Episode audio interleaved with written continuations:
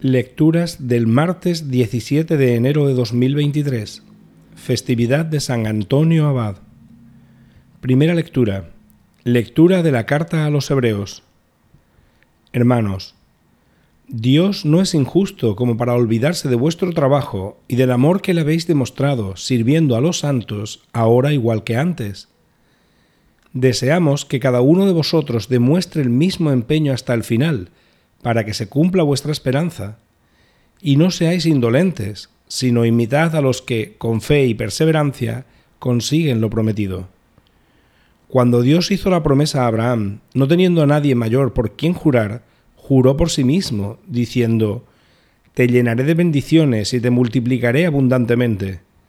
Y así, perseverando, alcanzó lo prometido.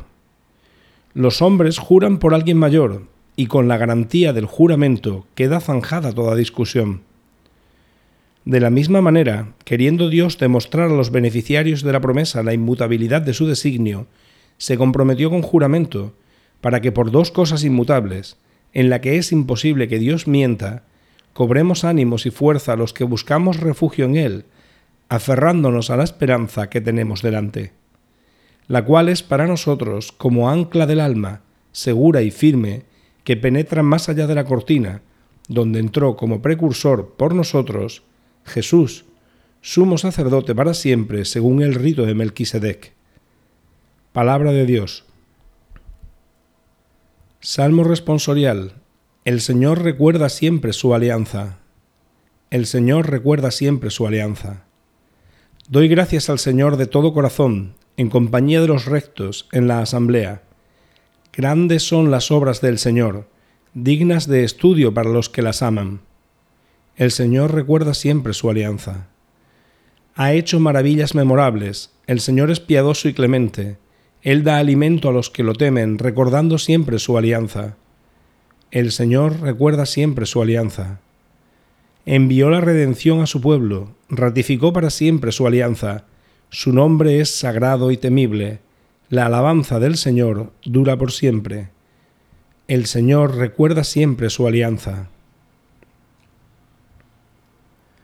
Evangelio. Lectura del Santo Evangelio según San Marcos. Sucedió que un sábado Jesús atravesaba un sembrado y sus discípulos, mientras caminaban, iban arrancando espigas. Los fariseos le preguntan, Mira, ¿por qué hacen el sábado lo que no está permitido? Él les responde, ¿No habéis leído nunca lo que hizo David cuando él y sus hombres se vieron faltos y con hambre? ¿Cómo entró en la casa de Dios en tiempo del sumo sacerdote Abiatar, comió de los panes de la proposición, que sólo está permitido comer a los sacerdotes, y se los dio también a quienes estaban con él? Y les decía, el sábado se hizo para el hombre, y no el hombre para el sábado. Así que el Hijo del Hombre es Señor también del sábado.